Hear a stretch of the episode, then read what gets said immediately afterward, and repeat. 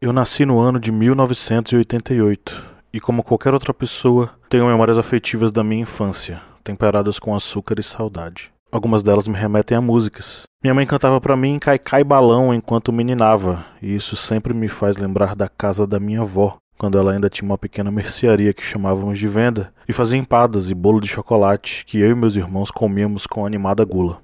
Algumas me remetem a brincadeiras. Desenhar com giz no chão, uma amarelinha e brincar no fim da tarde, logo depois da escola. Arrancar um pedaço do meu pé jogando bola na rua de casa. Jogar ludo com os amigos e, só de lembrar agora, sentir o cheiro da madeira do estojo onde guardávamos o tabuleiro e as peças. Algumas dessas lembranças me remetem a dias específicos. No domingo, como de costume, meu pai ligava na Globo e assistíamos a corrida de Fórmula 1, muito por causa do Ayrton Senna. Eu não fazia a mínima ideia de quantos pontos os caras ganhavam por vitória ou que aquilo tinha a ver com o campeonato. Eu assistia, com a esperança de ver o Senna ganhar. Naquele domingo, contudo, ao invés de alegria e música, assistimos a um trágico acidente. Ele havia morrido. Talvez com ele tenha morrido um pouco da esperança de todo mundo. Lembro de ter acreditado que ele estivesse vivo até a noite, assistir no jornal com meus pais o que tinha acontecido. Fiquei muito triste.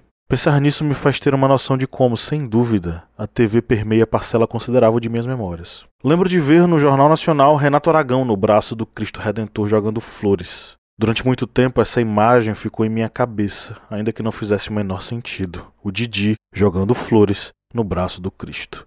Eu tinha três anos de idade. Enfim, Há uma outra lembrança televisiva, tão velha quanto essa. Julgo ser, inclusive, muito mais importante, mesmo que com quatro anos eu não tivesse a mínima noção do que poderia representar para mim, para meus pais, para minha família e para o país. Eram apenas homens de terno na TV, no meio dos programas de desenhos que eu assistia e que atrapalharam minha diversão. Anos depois ela fez sentido, e é a partir dela que começamos nossa história hoje.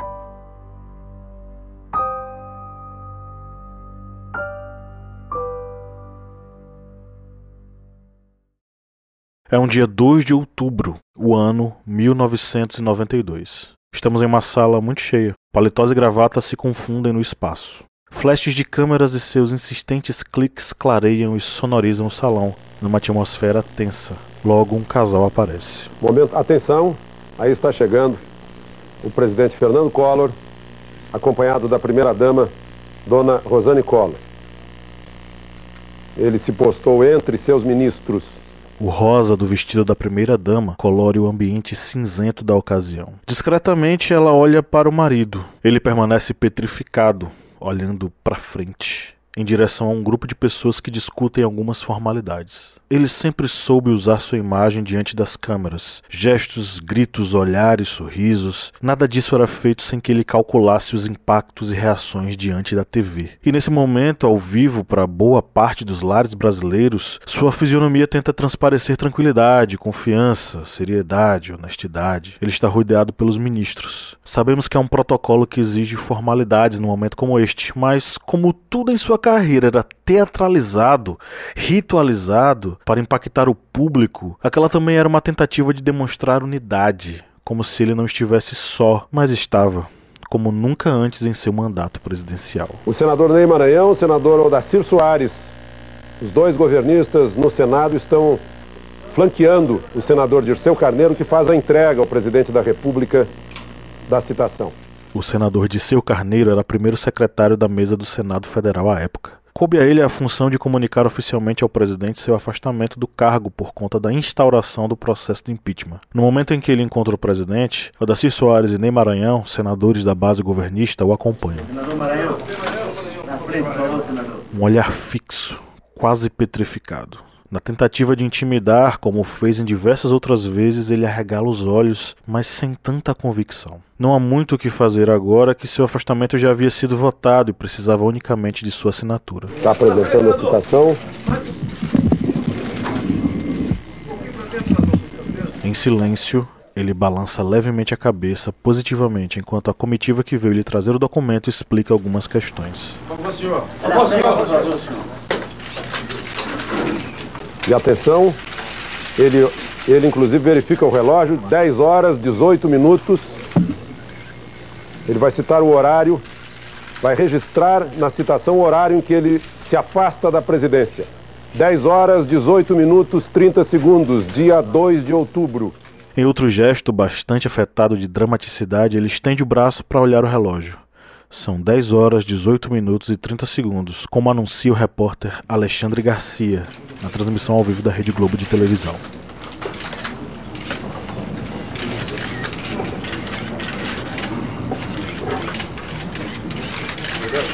Assinou, a partir deste momento, Fernando Collor é presidente afastado e assume o vice-presidente da República, Itamar Franco. Recebeu uma cópia da citação e o senador Dirceu Carneiro agora vai se retirar para entregar a mesma citação ao presidente da República. Ao presidente da República em exercício, Itamar Franco. O presidente Collor se, se despede do senador e fica com seus ministros o presidente afastado, Fernando Collor, fica com seus ministros que hoje estão saindo também para as despedidas. E o senador Dirceu Carneiro vai tomar o elevador do terceiro andar do Palácio do Planalto, vai descer por um túnel, pela escadaria do túnel, para ir ao anexo do Palácio. O presidente Collor agora vai se retirando do gabinete da presidência da República.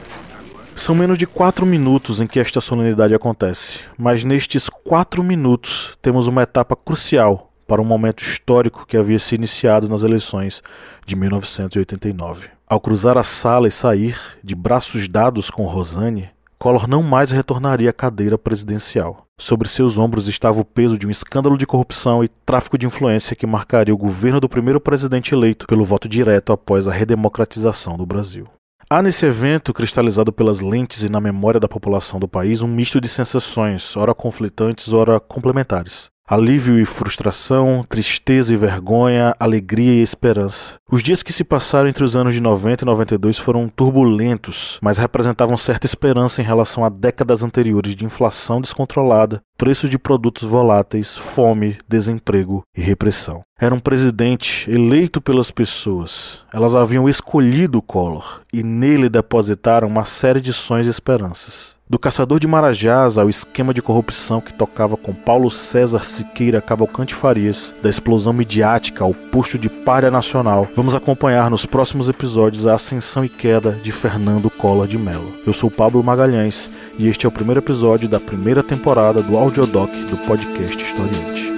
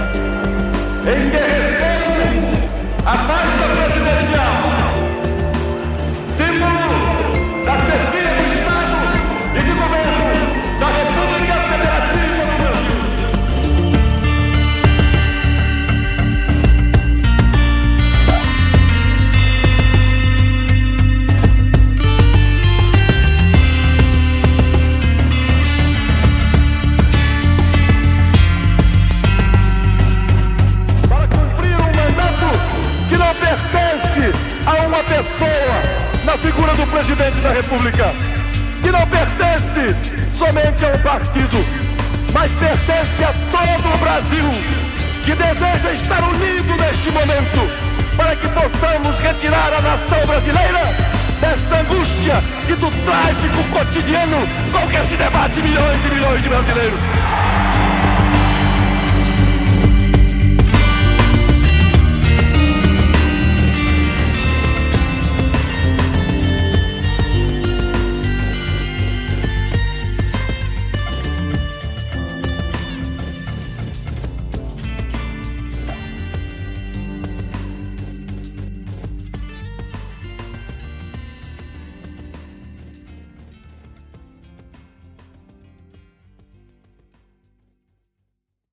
1989 foi um ano importante e fundamental para o Brasil. Pela primeira vez após décadas, o voto que elegeria o presidente da República seria exercido diretamente pela população.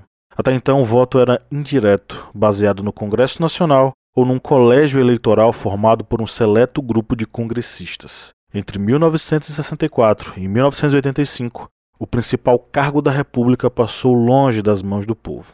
Em 1982 e 1986, os brasileiros já haviam exercido esse direito, elegendo apenas governadores e deputados. novembro vai ser assim. Como cada morador deste prédio, nós também vamos eleger deputados e senadores e vamos dar a eles o poder de mudar as principais leis do país. Amanhã no programa Eleições 86, a quarta rodada da pesquisa do Ibope, com muitas novidades. Você vai saber quem subiu e quem desceu na luta pelos governos dos 23 estados da federação. As mulheres estão na frente na disputa para constituinte em quatro estados. E mais, como se faz um candidato?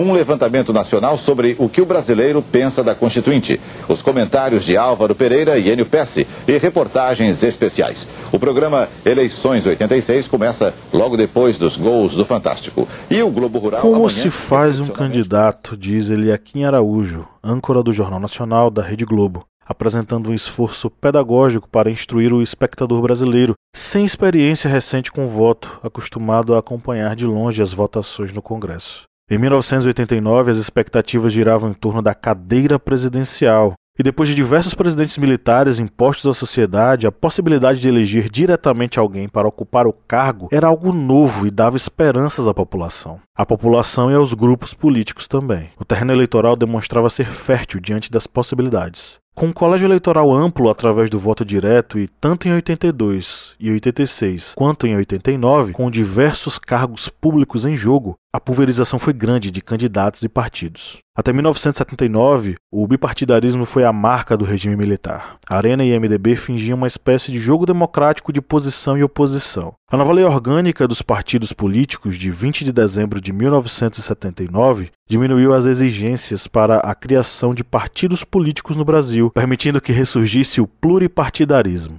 A partir daí, as agremiações políticas deviam fazer constar em seu nome obrigatoriamente a palavra partido. Com as eleições diretas, o esforço de candidatos e seus partidos era fazer seus nomes serem reconhecidos pelos eleitores brasileiros. Nesse espaço aberto, as ferramentas utilizadas foram várias, mas em especial os discursos e narrativas associadas ao povo e à gente, ou, como dizia um bordão famoso do período, aos descamisados e pés descalços do país. Em meio ao tiroteio dessas narrativas, os brasileiros.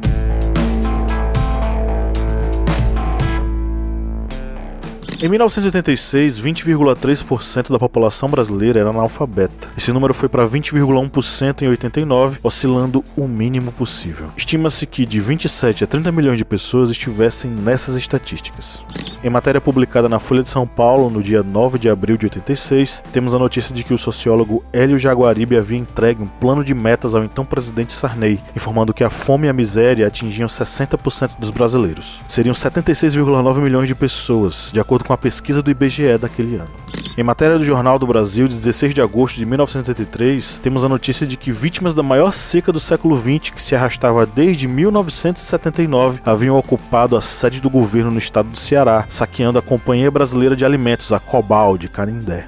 Uma grande parcela da população no Brasil tinha fome, não sabia ler ou escrever e passava por uma situação de miséria. O país ainda era majoritariamente rural e os índices eram ainda piores entre essa população.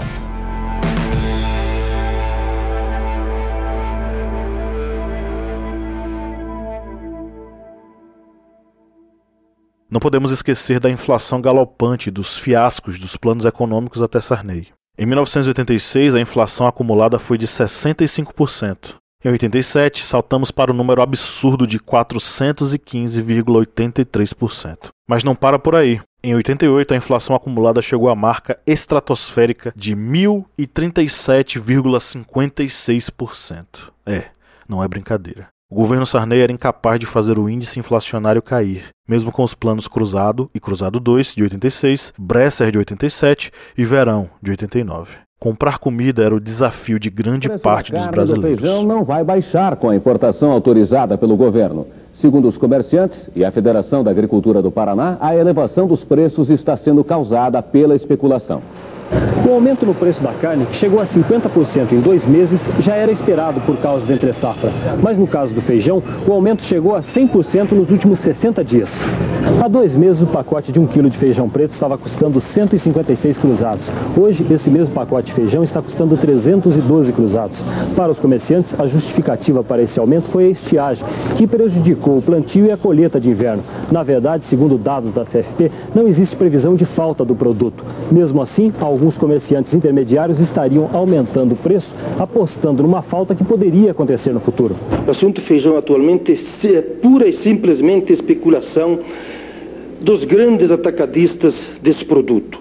Mesmo com a estiagem, a CFP está prevendo o um excedente de 220 mil toneladas de feijão neste ano em todo o país. O governo federal já anunciou que vai importar mais feijão para tentar segurar os preços. Essa medida é completamente inócua porque os preços do produto importado colocados aqui no mercado interno seriam iguais ou superiores aos preços vigentes para as nossas mercadorias nacionais. A seguir, o IBDF faz um levantamento dos prejuízos causados. Ao final do mandato Sarney, em 89, a inflação anual chegou ao absurdo de 1.232,71% na média. Todos esses fatores formaram um solo fértil para a germinação de políticos populistas, supostos heróis que pudessem salvar essa nação carente. E de fato, isso aconteceu. Mas um deles, em 89, se destacou, e nós precisamos entender o porquê.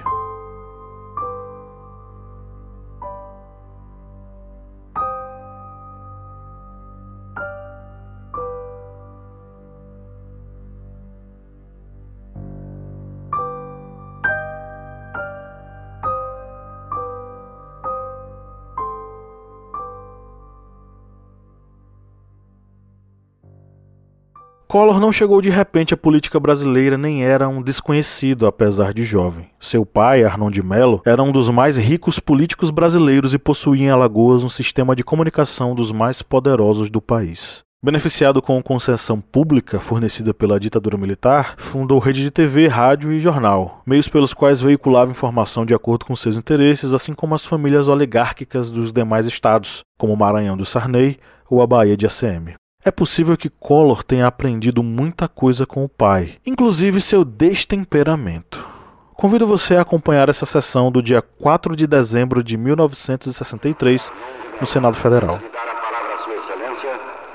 A presidência precisa declarar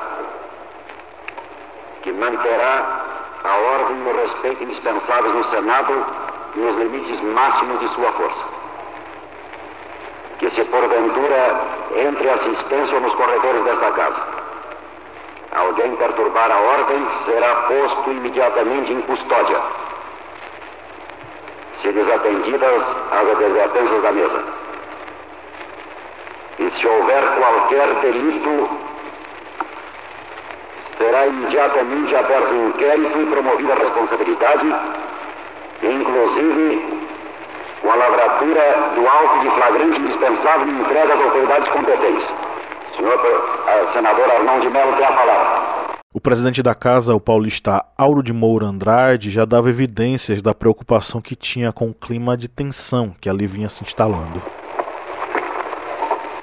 Senhor presidente, permita Vossa Excelência eu faço o meu discurso olhando da direção do senhor senador Silvestre Félix de Góes Monteiro, que ameaçou-me de me matar hoje, ao começar hoje... Para quem não entendeu, Arnon diz, entre aspas, Senhor presidente, com a permissão de Vossa Excelência, falarei de frente para o senador Silvestre Péricles de Góes Monteiro, que me ameaçou de morte. A fala de Arnon, diretamente dirigida ao seu inimigo político, foi o estopim para que se iniciasse um faroeste no Senado.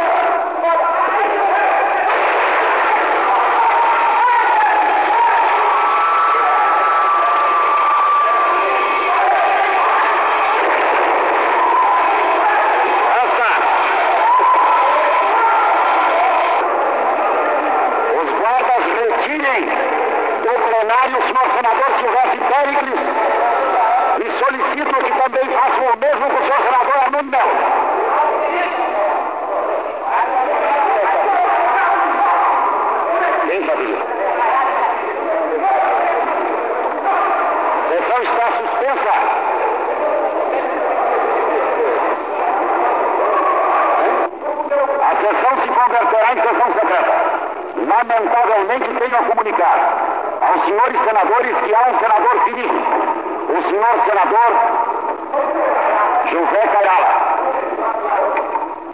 A sessão será suspensa, a presidência irá tomar conhecimento da extensão do ferimento recebido por aquele senador. Em seguida, a sessão voltará a funcionar em caráter secreto para todas as providências indispensáveis. A repressão. Silvestre não aceitou o desaforo e respondeu Arnon, que por sua vez sacou o revólver que carregava consigo, um Smith Wesson 38, o 38 na linguagem popular, e disparou várias vezes. Nenhum dos tiros atingiu Pericles, que também estava armado, mas que jogou-se no chão e rastejou entre as fileiras de poltronas com seu revólver na mão, como relata a reportagem do Jornal do Brasil em sua edição do dia 5, antes de ser amparado e desarmado pelo colega paraibano João Agripino. Dois projéteis, no entanto, acertaram alguém.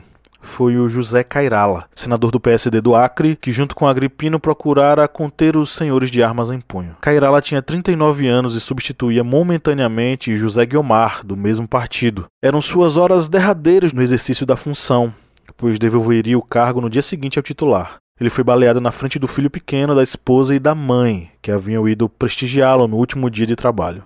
O disparo acertou seu abdômen. Embora tenha sido socorrido rapidamente e levado ao Hospital Distrital de Brasília, ele faleceu no mesmo dia, pouco depois das 8 horas da noite. Os dois atiradores foram presos, mas por pouco tempo. Antes do meio do ano de 1964, um ano depois, tanto Arnon quanto Pericles foram declarados inocentes pelo Tribunal de Júri de Brasília. Os desentendimentos entre os dois se arrastavam havia tempos, desde que tentaram medir quem era mais influente em Alagoas, estado de origem de ambos. Amigo e sócio de Roberto Marinho, dono das organizações Globo, Arnon foi defendido em um dos editoriais do jornal. A democracia, apesar de ser o melhor dos regimes políticos da margem, quando o eleitorado se deixa enganar ou não é bastante esclarecido, a que o povo de um só estado, como é o caso, coloque na mesma casa legislativa um primário violento, como o senhor Silvestre Pericles, e um intelectual, como o senhor Arnon de Mello, reunindo-os no mesmo triste episódio, embora sejam eles tão diferentes pelo temperamento, pela cultura e pela educação. O jornal nessa publicação deixava claro o lado que apoiava, ao usar adjetivos como primário violento para Pericles e intelectual para Arnon, e fazendo questão de também separá-los pelo temperamento, pela cultura e pela educação, ainda que fosse Arnon responsável direto pelo crime. As relações entre Arnon e Roberto foram duradouras. Além de sócios, a TV Gazeta de Arnon era afiliada da Globo em Alagoas. Leopoldo Collor de Mello, filho mais velho do político alagoano, foi diretor regional da Globo São Paulo e da Globo Nordeste. Nas décadas seguintes e beneficiado por suas conexões no regime militar, Arnon, sua família e seu grupo político tornaram-se dominantes em Alagoas. A tal ponto que Arnon teve a possibilidade de introduzir seu herdeiro político na prefeitura de Maceió, o jovem Fernando Collor de Mello, na época com apenas 30 anos de idade. É um grito de uma geração que está se rebelando contra alguns fatos que aí estão e que devem ser reformulados. Este é o Collor em abril de 81. Cabelos mais longos do que o que nos acostumamos a ver nas imagens mais clássicas do seu governo presidencial. Fala em rebeldia, em grito de uma geração. A ocasião é o lançamento do seu livro Desafio de Maceió. A obra é o esforço de Collor para emplacar na literatura política. Nomeado prefeito durante a ditadura militar pelo governador Guilherme Palmeira, em 1979, graças à articulação do pai, Fernando Collor exerceu as funções até 1982, quando foi eleito deputado federal pelo PDS numa eleição de voto casado. Eu explico. O eleitor deveria votar nos candidatos de um mesmo partido, governadores, senadores e deputados, sob pena de seu voto ser anulado. Ou seja, se escolhesse o PDS, todos os candidatos deveriam ser deste partido. Se escolhesse o PMDB, todos os candidatos deveriam ser desta agremiação. Sobre o período em que esteve à frente da prefeitura de Maceió, pouco ou quase nenhum material audiovisual pôde ser encontrado para a produção deste episódio. É possível dizer, contudo, que sua gestão municipal foi sem brilho, anódina, como afirma Marco Antônio Villa em seu livro Collor Presidente.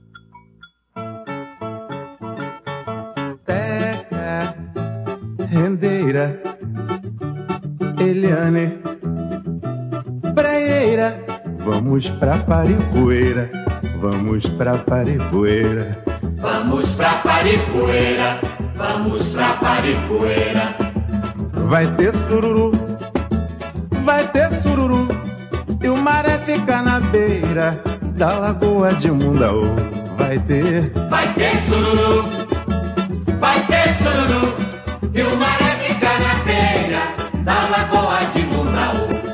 Da lagoa de Mundaú, da lagoa de Mundaú. Da lagoa de Mundaú, da lagoa de Mundaú. Na lagoa de Mundaú, na lagoa de Mundaú. Vou tomar uma azuladinha e vou convidar vocês pra comer uma rolinha lá na praia do francês e um caldinho de feijão lá na casa do seu João. Eu depois vou vadiar com as meninas do Mossoró. Só em Maceió, só em Maceió. É que se pode vadiar com as meninas do Mossoró. Só, só. Só em Maceió, só em Maceió. É que se pode vadiar com as meninas do Mossoró. Com as meninas do Mossoró. Com as meninas do Mossoró. Com as meninas do Mossoró, com as meninas do Mossoró. Alagoas, Alagoas, em Alagoas. Alagoas. Ganga zumba pra onde Essa canção foi composta e é interpretada por Martinho da Vila, um dos ilustres visitantes de Maceió durante a prefeitura de Fernando Melo, como ele é mencionado na canção. Como um de seus projetos improvisados no município era o de transformar Maceió em um polo turístico, Collor urbanizou parte da orla da cidade, vendendo um terreno para Helena Landgren, dona das casas pernambucanas. É lá que a empresária construiu o Hotel Jatiuca. Segundo o jornalista Mário Sérgio Conte, a prefeitura pagava para que personagens ilustres passassem uma temporada hospedados no hotel, desfrutando das belezas de Maceió.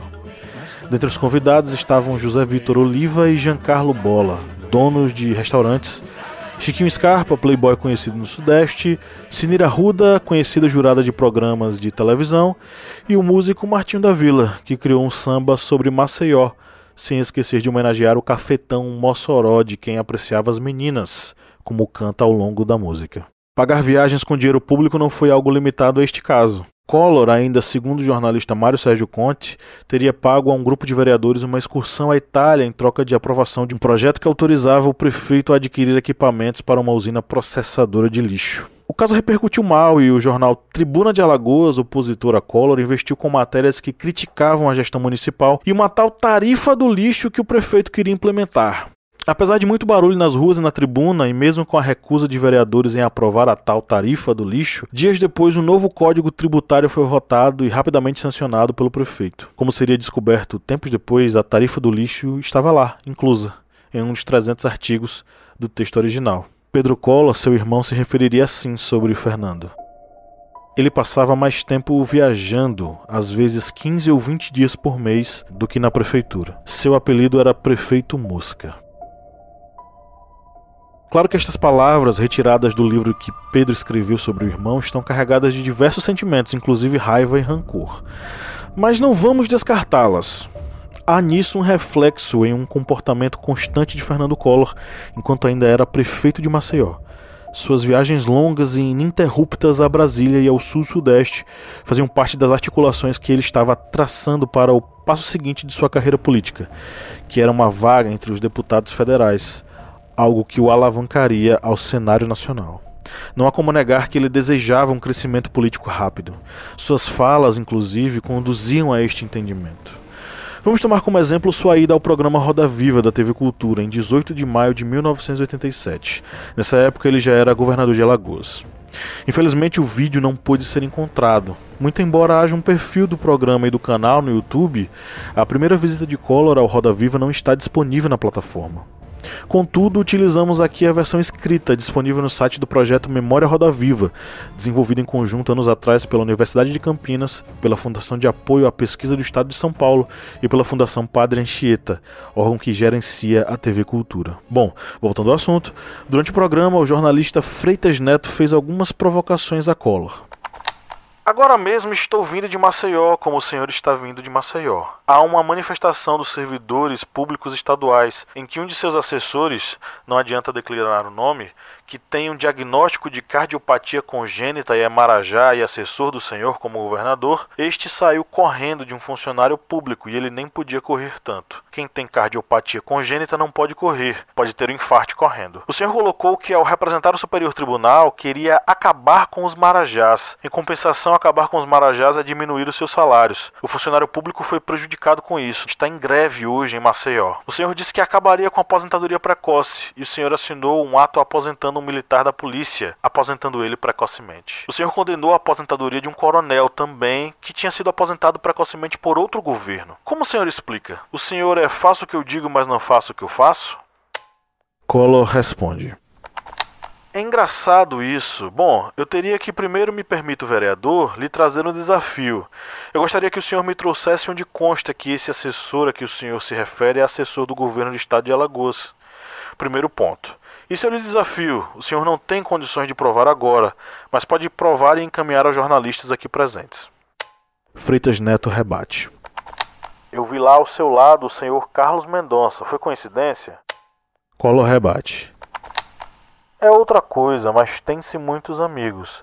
Eu não posso negar que várias pessoas estejam no Palácio do Planalto e não sejam necessariamente assessores, porque senão estaria praticando, poderia estar praticando o empreguismo. Você conseguiu notar? Collor se refere ao Palácio de Alagoas como Palácio do Planalto. Bom, o fato não passou despercebido pelos demais membros da bancada. Rodolfo Gamberini, apresentador do programa, inicia o bloco seguinte. Ele não respondeu. Ele não respondeu ao telespectador, como disse o Pinheiro. Tem que ter toda a nossa atenção. A pergunta é essa: se o senhor é candidato, se o senhor está fazendo jogo de cena. Por que quer ser candidato? Fundamentalmente, o que acontece? Colo retruca. Não, absolutamente eu não sou candidato. Eu não sou.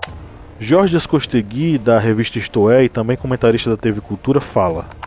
No bloco anterior, quando o senhor foi falar do Palácio de Alagoas, o senhor chamou de Palácio do Planalto. De acordo com a transcrição, Collor ri e fala.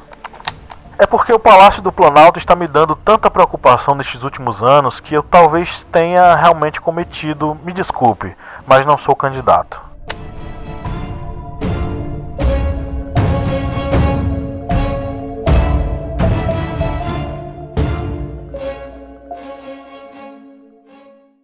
Vamos voltar aos tempos de prefeitura em Maceió. Para atingir a meta de crescimento e projeção nacional, Collor recorreu inclusive a expedientes extremamente questionáveis.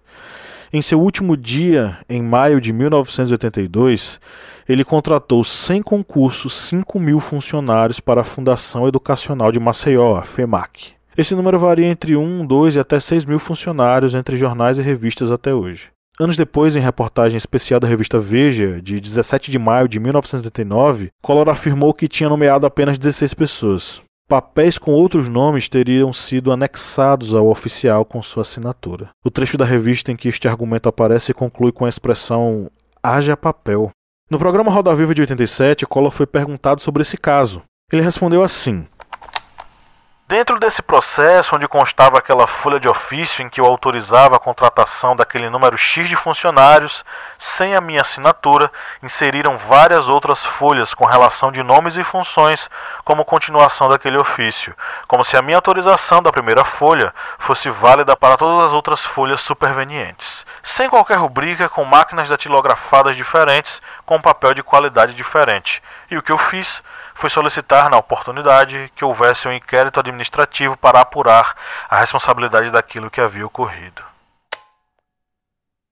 Em novembro daquele mesmo ano de 82, as eleições para governador, senador e deputado ocorreriam. Com 55.124 votos, Fernando Collor foi o deputado federal mais bem colocado no estado de Alagoas, recebendo pouco mais de 10% do eleitorado estadual. A despeito do não que Collor deu no programa Roda Viva, ele estava sim interessado na corrida para o Palácio do Planalto. E isso não é difícil de observar, tendo em vista o caminho que tomou em sua carreira, principalmente enquanto ele exerceu suas funções como governador de Alagoas entre 86 e 89. Antes, é preciso que você saiba que seu mandato como deputado não gerou nenhum projeto de lei. No dia 25 de abril de 84, ele votou contra a emenda do deputado Dante de Oliveira, do PMDB do Mato Grosso do Sul, que propõe eleições diretas para presidente em janeiro do ano seguinte. A emenda de Dante era fruto de uma grande mobilização nacional pelo direito ao voto direto para presidente do país. Diversos políticos, artistas, escritores e demais personalidades nacionais apoiaram o movimento Diretas Já. O comício pró-eleições diretas foi aberto com uma homenagem ao senador Teotônio Vilela.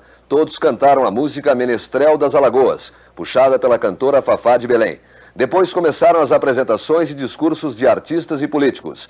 Estavam lá Chico Buarque de Holanda, Martinho da Vila, Paulinho da Viola, Alceu Valença e muitos outros. Você ainda é otimista com relação à possibilidade de, de aprovação das diretas?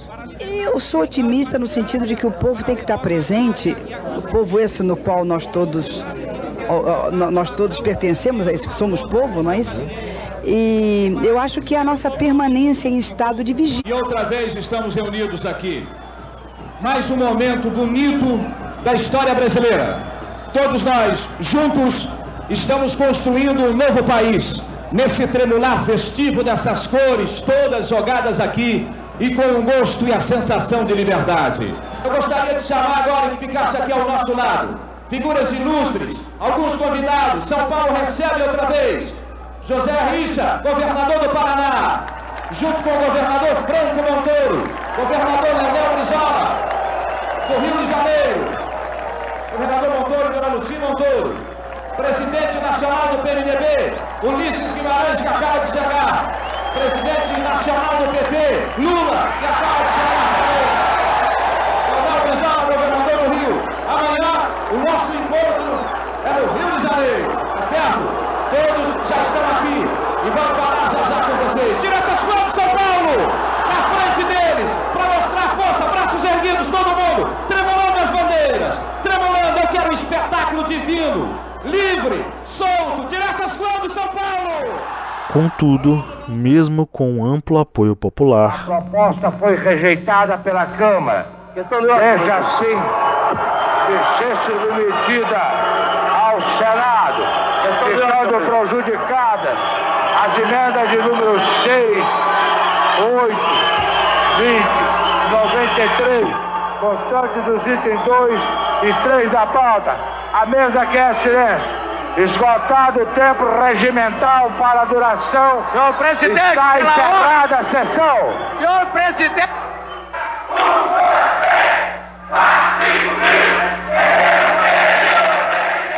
A emenda foi derrotada e as eleições que escolheriam o sucessor do general João Batista Figueiredo ocorreriam de forma indireta, através do Congresso. Collor era deputado pelo PDS, partido de base do regime militar e que, em vias do processo de redemocratização, simbolizava os anos de chumbo para o eleitorado. Ciente disso, o alagoano resolveu costurar conexões com o PMDB, partido ao qual se filiou logo após as eleições indiretas que colocaram Tancredo Neves como presidente, o primeiro civil em anos. Collor não votou em Tancredo, e sim em Paulo Maluf, o candidato do regime militar. Fernando tinha boas relações com o político paulista, que tinha sido o padrinho do seu casamento com Rosane Malta em 31 de julho daquele ano de 84. Estreitas relações que permaneceriam por mais alguns anos. Nem Collor votou em Tancredo, tampouco Tancredo foi presidente. Ele faleceu antes da posse, para a tristeza de grande parte da Quando população. está brasileira. chegando por aqui o secretário de imprensa da Presidência da República, o jornalista Antônio Brito, que traz novas informações sobre o estado de saúde do presidente Tancredo Neves.